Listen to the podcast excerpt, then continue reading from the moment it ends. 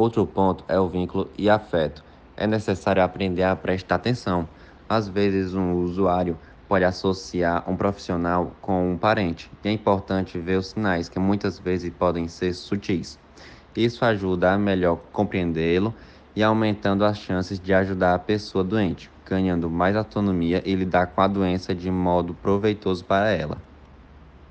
Algumas sugestões práticas. A primeira é escutar, o que significa colher toda a queixa, mesmo quando parece não interessar diretamente para o diagnóstico e para o tratamento. É necessário respeitar o que pode ter causado o seu adoecimento. Às vezes não pode ser possível fazer uma escuta detalhada, mas é possível escolher quem precisa mais e é possível melhorar os encontros clínicos.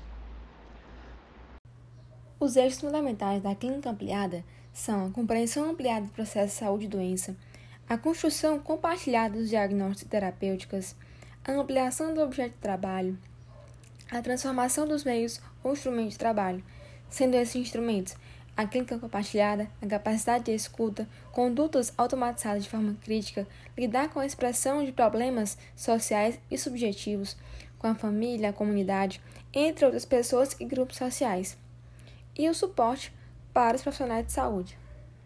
Falar um pouco da diferença entre os modelos. O modelo tradicional existe uma baixa capacidade resolutiva e poucos instrumentos para compreender e agir sobre os determinantes que interferem no processo de saúde e doença há uma redução na complexidade dos problemas das pessoas, a dimensão biológica, serviços transformados em grandes ambulatórios de consultas e processos automatizados no cumprimento de tarefas, além de práticas centralizadas no profissional médico.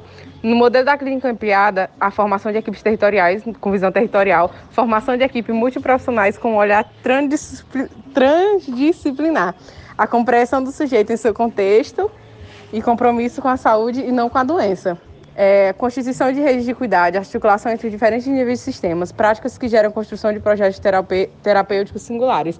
E também a criação de um vínculo profissional entre unidade e, e usuários porque precisamos da clínica ampliada. É, os modelos de trabalho em equipe interferem diretamente na construção de um projeto de cuidado singular. Uma equipe em que os profissionais trabalham de forma fragmentada e isolada, eles podem desenhar intervenções totalmente diferentes com relação à mesma situação problema. O resultado não é um pro projeto de equipe, mas um conjunto de ações, por vezes incoerentes com a necessidade do usuário.